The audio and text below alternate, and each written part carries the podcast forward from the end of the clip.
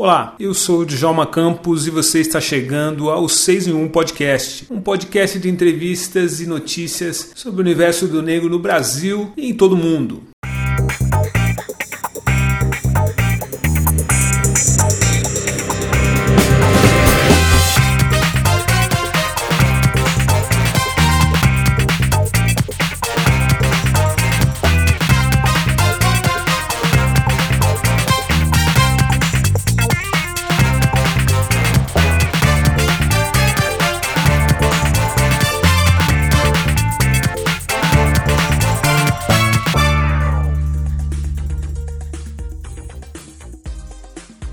Música que está tocando, você já deve imaginar que o assunto nesse episódio é evidentemente música. Na verdade, é sobre um famoso baile que virou uma visita obrigatória para quem vai ao Rio de Janeiro e gosta de dançar e ouvir black music de qualidade. O nosso papo nesse episódio é com o músico, rapper e produtor cultural Antônio Consciência. Ao lado de sua esposa, a cantora e também produtora Sammy Brasil, Antônio é o criador do baile Black Bom, o baile reforça o compromisso com o legado do movimento Black Rio, conectando passado, presente e futuro, através da manutenção da musicalidade, corporeidade e consumo consciente, destacando a beleza e potência das expressões culturais negras da cena urbana na cidade. Baile Black Bom é um baile que acontece nas ruas do Rio de Janeiro e leva milhares de pessoas para dançar em vários pontos da cidade. Black Bom é isso aí, a pluralidade, interatividade, o amor pela cultura black. Baile Black Bom é música, baile Black Bom é cultura, baile Black Bom é rua, é resgate da ancestralidade, sabe? Nosso papo nesse episódio do 6 em 1 Podcast é com Antônio Consciência, Olá, Antônio, tudo bem? É um prazer receber você aqui no 6 em 1 Podcast. Fala galera do 6 em 1 Podcast, tudo bem? Aqui é Antônio Consciência, um dos criadores ao lado de Sam Brasil, que é minha esposa, rapper, produtora cultural, eu também rapper, produtor cultural, vocalista da banda Consciência Tranquila. Antônio, como surgiu a inspiração para criar o Baile Black Bom? Contar um pouco sobre a história do Baile Black Bom, que surgiu exatamente no dia 12 de outubro de 2013 no Quilombo Pedra do Sal. Como assim aconteceu o surgimento do baile Black Bom na Pedra do Sal? Nós já trabalhávamos e eram muito, muito interessados por negritude, por cultura negra, e alguns anos atrás a gente já trabalhava numa empreitada de um evento chamado Brasil Black, que foi um sucesso, que teve a sua edição assim no ápice no Imperator, um evento onde a gente colocou multilinguagens e fechava com um espetáculo de teatro musical, que era da Lumine, Grupo Boca, no qual eu e Sami fazíamos parte desse grupo de teatro musical.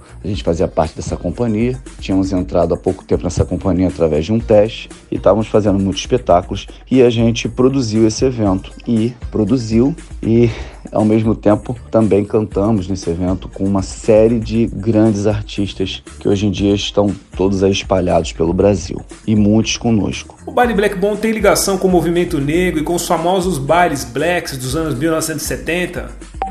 Daí essa toda essa interação com o movimento negro no qual a gente sempre esteve presente e principalmente com Babalaô Ivanir dos Santos, que foi uma pessoa assim muito importante para a gente, tínhamos como referência. A gente foi à Pedra do Sal para iniciar um processo de um evento, os moldes, os moldes de um baile black, mas que as pessoas pudessem ir ao Quilombo Pera do Sal não só pelo entretenimento. O nosso objetivo era que as pessoas fossem ao Quilombo Pera do Sal, e a gente percebia isso em outros eventos, que as pessoas iam lá e não tinham noção da importância daquele local, que ali desembarcou um terço da África, que ali passou Dom Obate, a Seata, tantos heróis negros invisibilizados, que infelizmente a Lei 10.639 não é, é cumprida, né? ela não é ensinada nos colégios e a gente tinha o nosso dever em fazer isso. Foi quando nós procuramos o Babalô Ivanildo dos Santos, através do CEAP, para que ele pudesse nos, nos, nos, deixar à disposição enciclopédias, é, pequenos livros e folders sobre a Lei 10.639, para que as pessoas, quando fossem ao nosso baile, a gente pudesse entregar esses folhetos e também tivesse essas imagens e essas informações no telão. essa foi uma forma que a gente colocou para que fosse interessante e deixasse um legado. Antônio, vocês já imaginavam fazer edições mensais do Baile Black Bomb? Porque na verdade nós não imaginaríamos que o Baile Black Bomb seria um evento é, mensal e que ele continuaria. A gente acreditava de fazer somente uma edição como foi o Brasil Black, mas não, ele tomou um corpo muito grande. Nesse dia que nós fizemos, é, como foi o protesto da passagem, muitas pessoas foram ao evento e eram universitários, pessoas é, é cabeças pensantes, militantes, e eles aquilo se transformou numa febre, né? Foi uma multiplicação de, olha, existe um evento, um evento na Pera do Sal que papá que fala isso, fala aquilo outro, não sei o quê, e tem uma big band que toca lá, que era a banda, que é a banda Consciência Tranquila, nossa banda, que canta os clássicos dos anos 70 até os dias de hoje. Então a nossa ideia era justamente que nós pudéssemos resgatar os bares blacks dos anos 70, buscando os direitos civis, mas não adianta a gente chegar para as pessoas e falar, olha, venham conhecer um pouco da história da pequena África, a história dos heróis negros, assim, se nós falássemos isso, os jovens não iriam no baile. Ao contrário, nós jogamos o entretenimento e lá a gente conseguiu resgatar todas essas ovelhas para que elas pudessem sair dali empoderadas. Esse foi o nosso objetivo quando a gente criou o Baile Black Bomb. E a ligação com os anos 70, com certeza, ela, ela não diretamente a gente colocou é, as picapes, né, tocando é, somente vinil no início e isso deu muito certo porque foi fundamental, porque o nosso molde é trazer acesso para as pessoas menos favorecidas para ter um grande espetáculo e que seja entretenimento a favor da cultura negra. Você e sua esposa já trabalhavam com produção de festas antes de criar o Baile Black Bomb?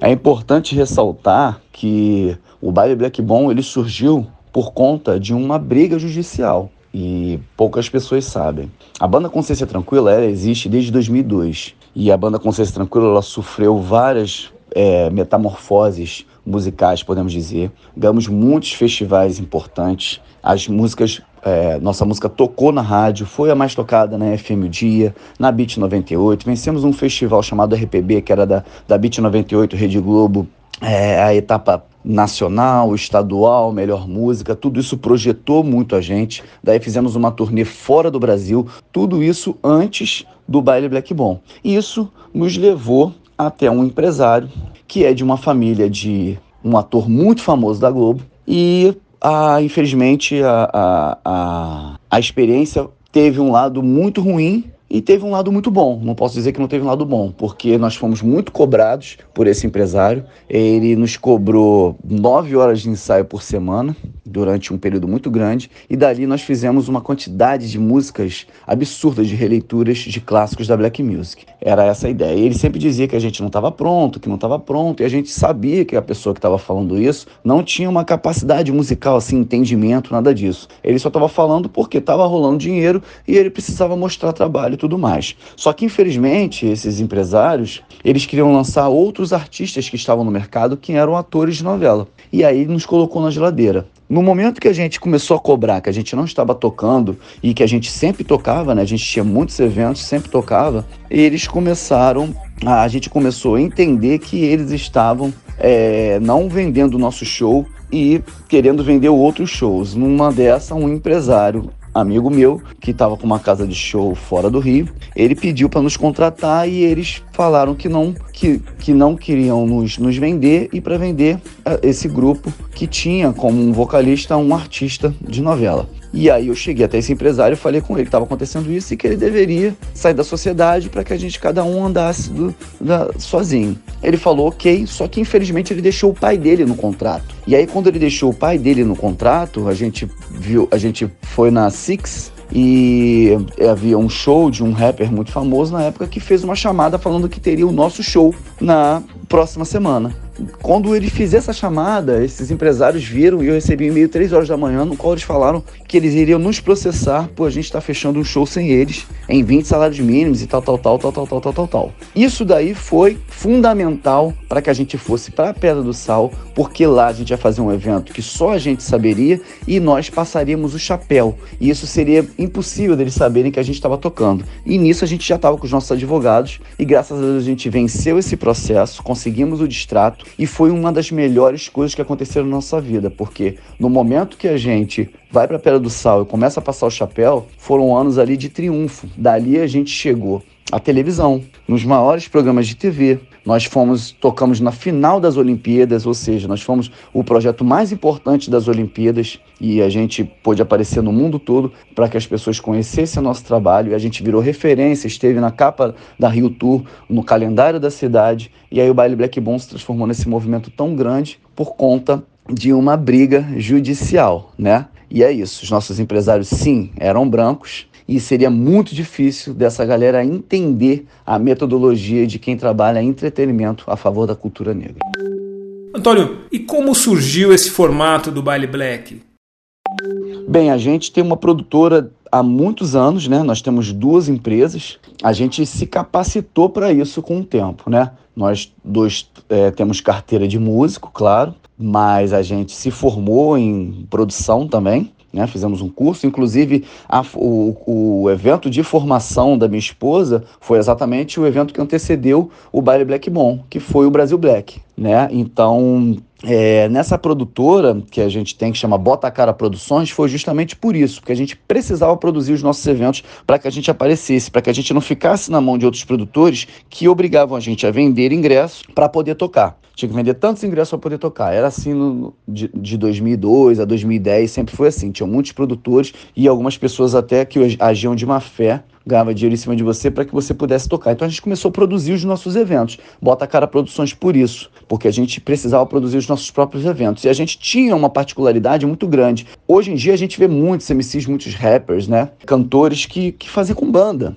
né? Isso era uma coisa que naquele ano não existia. Me lembro de conversar com o Marechal, mostrar para ele assim a nossa música e tudo mais. Inclusive nós tocamos depois no futuro é, juntos e a gente e ele falava, irmão, se você pensa dessa forma, você tem que, você não tem que deixar de fazer com banda porque você a galera não abre espaço para você aqui é, nos eventos de rap. Continua na sua e é isso. E aí depois, anos depois, quando fui lançar um álbum, um single que era o Olho Funk, até a gente fez o nosso lançamento junto com a banda Black Rio, a gente se encontrou e ele e a gente, pô, se abraçou e, e lembrou desse episódio. Então era Bota Cara Produções por isso.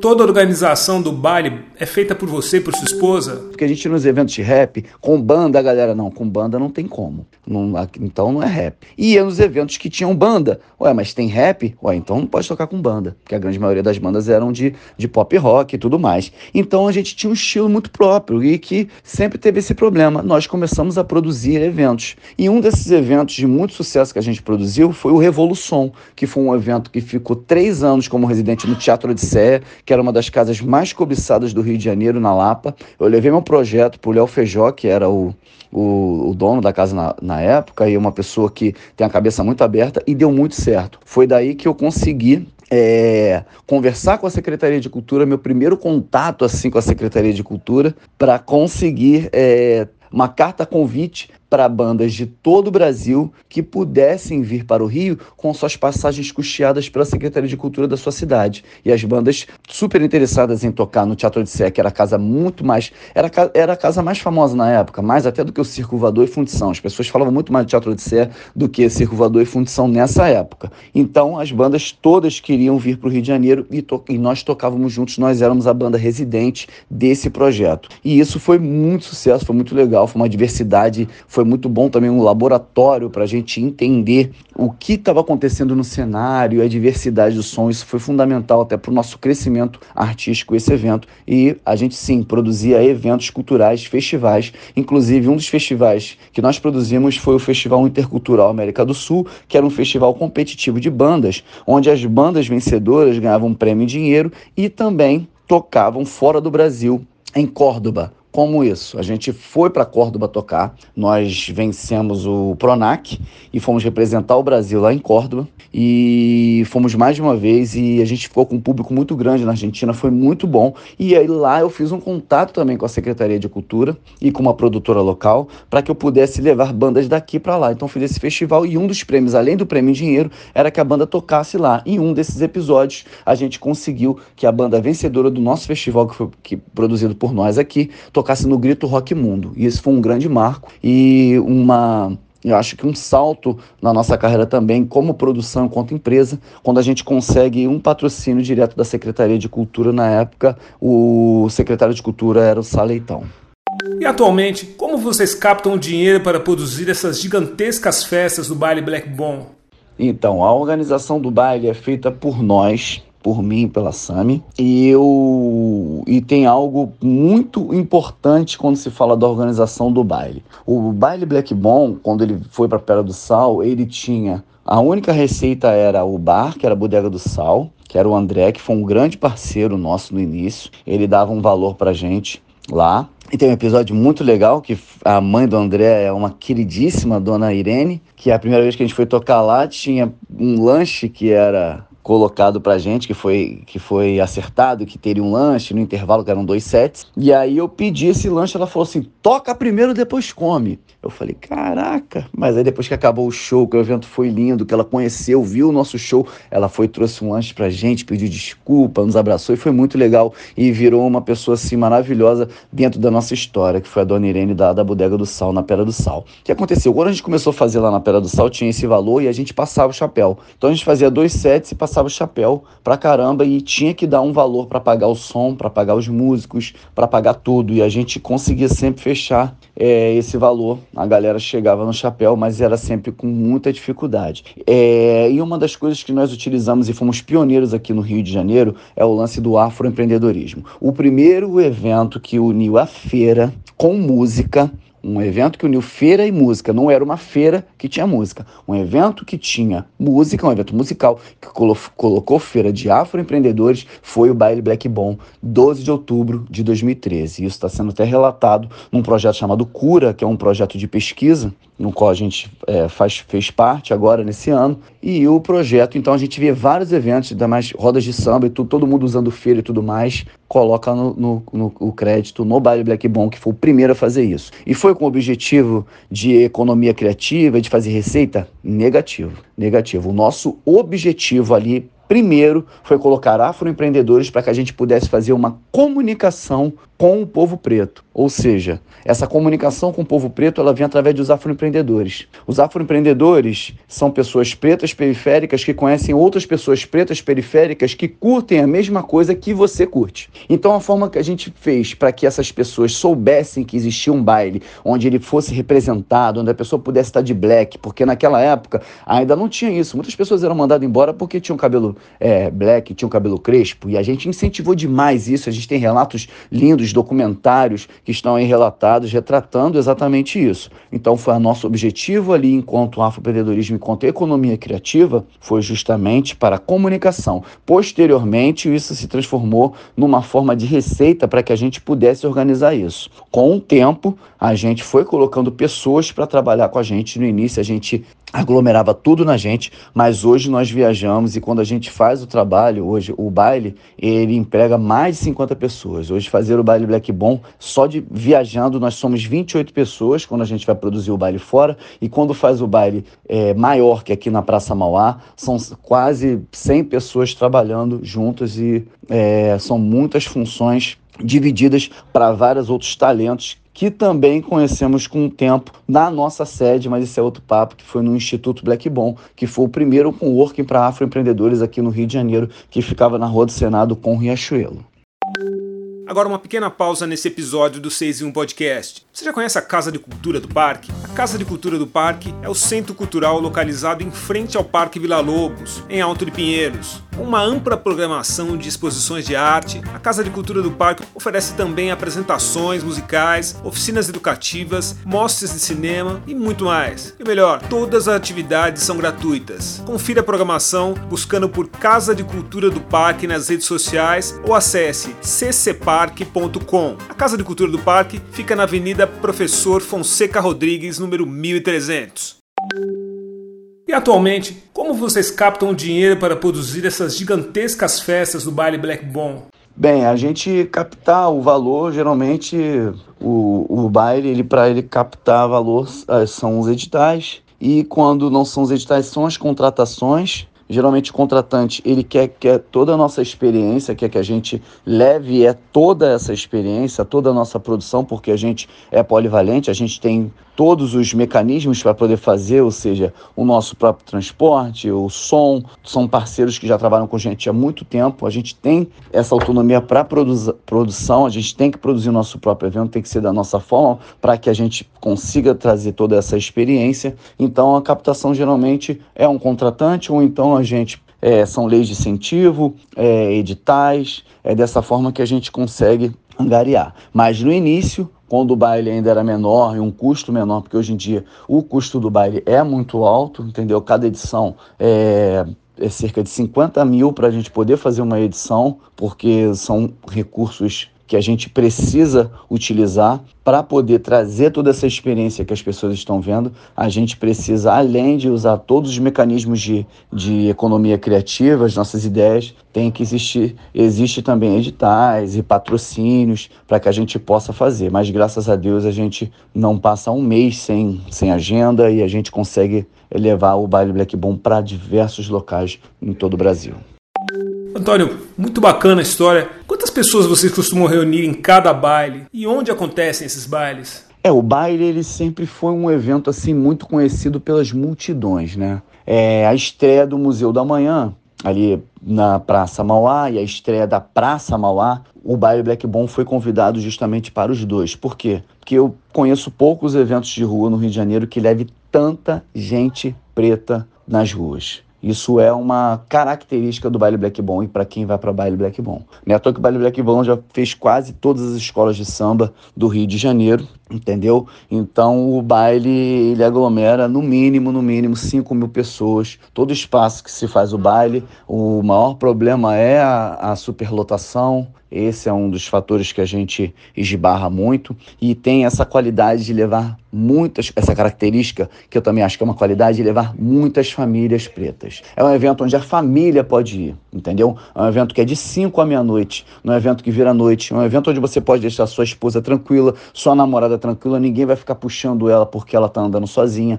porque as pessoas só querem cantar, as pessoas só querem dançar, as pessoas querem curtir aquele ambiente ali. Então, é um evento que tem essa característica. É uma multidão muito grande, mas são famílias. A gente vê pessoas de 70 anos, a gente vê pessoas de 18 anos, a gente vê crianças, entendeu? Esse, essa é a característica do baile Black Bom. A gente faz isso. Na Pedra do Sal já passamos por momentos maravilhosos. Tá passando chapéu e um senhor chegar e botar 50 reais no chapéu e começar a chorar, nos abraçar. Pô, você cantou Brother Johnson. Poxa, isso foi da, porra, da minha infância, da minha juventude, não sei o que, chorar e da, da grana. Isso é muito legal, mas ao mesmo tempo de chegar um outro e um outro, pô, irmão, tô dando aqui 20 reais, pô, vocês cantaram, pô, Tupac, Change, pô, que isso, essa música, porra, marcou história para mim, não sei o que. Então a gente tem o, o cara mais novo, de 20 anos, com um senhor de 70 anos curtindo, entendeu? Então isso pra gente é muito legal. Sem falar a oportunidade que também dá para as crianças, através das Crespinhos, que são crianças que dançam com a gente. Então o baile são muitas plataformas, né? nós somos muitos artistas no palco. A banda são 11 pessoas, nós temos um corpo de bailarino que é a JLC, que são 5 a 6 pessoas. A gente tem muitos professores também e dançarinos que nos acompanham. Então, é, são muitas plataformas junto com a gente, são muitos artistas. Nós somos, se não acredito que nós sejamos o maior coletivo de black music do Brasil. E eu fico muito feliz, principalmente com o respeito do movimento black, principalmente de Dom Filó, As Filófilo Filho, que foi um dos caras fundamentais pelo movimento black dos anos 70 e ele é um dos caras que, graças a Deus, nos passou o chapéu, já falou isso e sempre nos, nos homenageia, nos fala, traz palavras muito bacanas, mas também nos também é, ressalta o que ele acha que deve ser e deixar de ser. É, é, praticamente um dos grandes mentores, assim, uma das pessoas assim que nos aconselha muito e faz parte da nossa comunicação também do Baile Black Bom. A gente fica muito feliz em breve, a Cultine, que é o maior acervo de cultura negra da América Latina, que tem muitos vídeos nossos e que provavelmente está se transformando numa TV, vai estrear com bastante surpresas aí de coletivos blacks do Brasil, como o Lodum, o Ileaê e o Baile Black Bom é um deles que está aí. Baile Black Bom democratiza a diversão na cidade do Rio de Janeiro. Você tem planos de ampliar a ideia, levando o baile para, outro, para outros lugares que você ainda não visitou? Os bailes, eles acontecem em todo o Brasil, né? O baile Black Bom, ele é da pequena África, né? Zona portuária do Rio de Janeiro, Pedra do Sal, Largo da Prainha, Praça Mauá, Armazém, são os locais onde a gente sempre faz. Ultimamente a gente tem feito sempre na Praça Mauá, porque é um local maior e que, e que abriga mais gente, que a gente pode fazer, uh, vender a nossa experiência de forma muito bacana. Mas o baile ele faz em todos os cantos do Rio de Janeiro, cidades do interior quilombos. É, São Paulo tem sido frequente também, mensalmente ou mais de uma vez por mês a gente tem feito São Paulo. Já fizemos Zona Norte, Zona Leste, Zona Sul, todos as, os, locais de São Paulo, interior de São Paulo, Bauru, é, o Sul. Então a gente viaja, graças a Deus, por, por todo o Brasil, levando baile, levando essa experiência. O único lugar que a gente ainda não foi, que a gente fica muito chateado, ainda é a Bahia. Tá faltando a Bahia, tá batendo na porta sempre a Bahia. E o que a gente tem de fãs na Bahia, que as nossas redes sociais são muito aquecidas, a gente tem uma repercussão muito grande nas redes sociais. É muita gente da Bahia pedindo, mas infelizmente a gente ainda não foi para lá. Antônio, vocês enfrentaram ou enfrentam dificuldades pelo fato de defenderem e apresentarem um projeto ligado à raça negra que também defende a luta contra o racismo? Então, eu agradeço a oportunidade aí de falar um pouco sobre a nossa história. É muito legal. Eu que já estou há tantos anos, vou fazer 20 anos aí de carreira, poder falar um pouco da nossa história, porque é muito difícil fazer cultura gratuita no, no Brasil, no Rio de Janeiro principalmente, e ainda mais cultura preta, ainda mais um, quando se trata de movimento black, porque infelizmente a black music não é um som popular no Brasil. É, a gente luta para que seja, mas a black music ela é sempre maquiada de outro estilo musical, e isso é uma coisa que fecha muitas portas para gente. A gente já teve conversa com um dos maiores empresários do Brasil a todo tempo. A gente sempre conversa, geralmente são pessoas brancas que assinam o cheque, e isso é muito triste e é muito difícil dessas pessoas entenderem. Bem recentemente, nós tivemos uma reunião muito importante com um empresário muito forte do mercado que nos disse a seguinte frase: foi assim que ele falou, e ele tinha um projeto para gente de um investimento de milhões, uma agenda gigantesca, e ele falou assim para gente quando ele quis modificar todo o nosso projeto, principalmente que não se falasse mais de Pera do Sal, nem de negritude, nem de luta contra o racismo. Isso foi algo que também já escutamos na Rede Globo, né? Nós temos é, um álbum pela Som Livre e ultimamente também mais um. E também ficamos contratados da Rede Globo por muito tempo e eles falavam sempre isso. Tem como falar outra coisa sem ser racismo? Tem como falar outra coisa sem ser Pedra do Sal, Pequena África, Heróis Negros? Era essa, esse questionamento. Esse grande empresário no qual estou falando, ele chegou para mim e falou assim: meu amigo, seguinte, tem que parar de falar isso, eu não quero mais que entre isso nesse circuito, a gente vai modificar isso, porque a gente está agora empresariando você, a gente quer empresariar vocês. E eu vou dizer o seguinte para você: teve alguma pessoa preta que botou, que quer colocar essa quantidade de dinheiro que eu estou querendo colocar no seu projeto e trazendo essa agenda gigantesca para vocês de tudo e todo esse aparato que eu estou trazendo? Teve alguma pessoa preta que fez isso? Não, as pessoas pretas só querem competir com você. Elas não,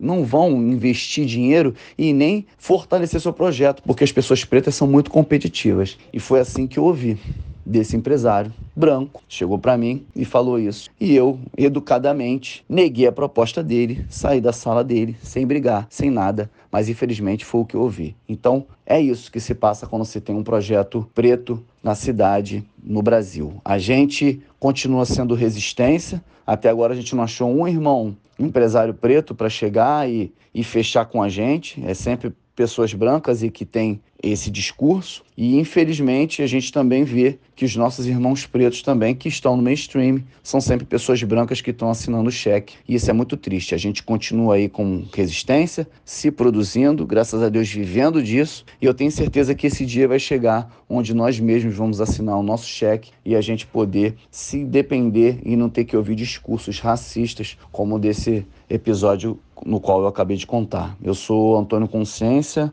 é, líder vocalista da banda Consciência Tranquila, compositor e um dos mentores do baile Black Bomb. Muito obrigado, tamo junto.